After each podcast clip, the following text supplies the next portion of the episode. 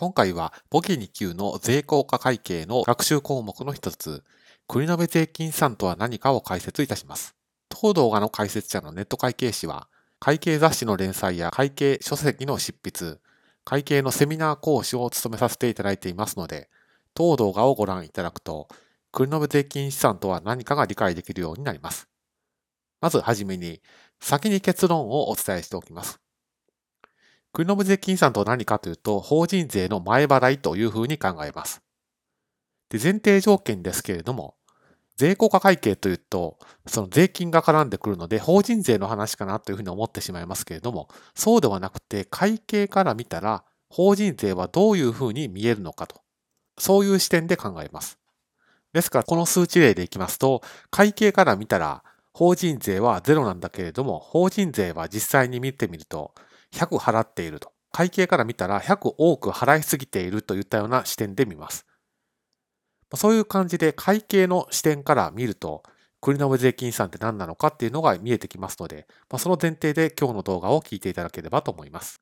どういった項目が対象なのかというと、え先の動画で会計と法人税には差が生じていると。その差については解消する差と解消しない差があるというふうに解説差し上げました。で今回、税効果会計が対象とするのは、認めるタイミングが違うだけで、いずれ解消する差、こちらについて取り上げます。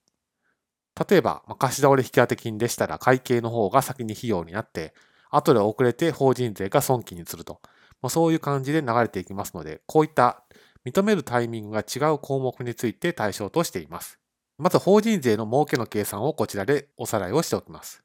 会計と法人税には差があると。なぜかというと考え方が少し違うからです。その考え方については先の動画で解説差し上げてますので、えー、もしよろしければご覧ください。法人税の儲けのことを所得と言って、その所得の計算っていうのはどうするのかですけれども、会計の利益を出発点に、会計と法人税の考え方の差を調整して所得を計算すると。ですから、会計の利益が100だとしたら、法人税的にはそのうち費用が多すぎるといった判断、利益に50をプラスをして、法人税的には儲けは150ですよと、こういった感じで調整を加えて所得を計算すると。ですから、法人税が独自に150という所得を計算しているわけではないということを押さえておいてください。そしてこの両者の差について、会計が費用を認めるタイミングが、法人税が損金を認めるタイミングよりも先行することが多いといった特徴があります。で今回の国延税金資産についても、そのような場面が想定された項目になります。じゃあ、本題に入って国延税金資産とは何かですけれども、法人税は会計が費用だと言っているものを一旦損金にしないという処理をします。会計の費用を打ち消すわけですから、儲け、所得は一旦増えます。ですから結果として税金も増えます。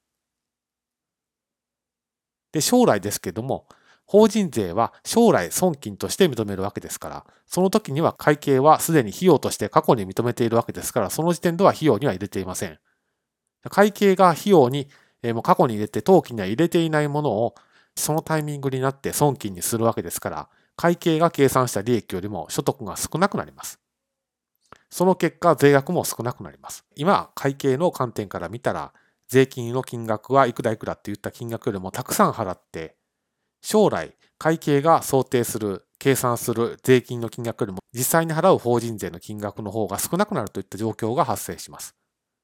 でこういった状況を捉えて、本来払うべきタイミングより早く払ったというふうに考えます。これが国の税金資産であって、ま法人税を前払いしたという意味になります。ですので、当動画で押さえておいていただきたいのは、税効果会計は会計の観点から見て、法人税がどう見えるのかという視点で学習を進めていくと理解が含まれますので、ぜひ押さえておいてください。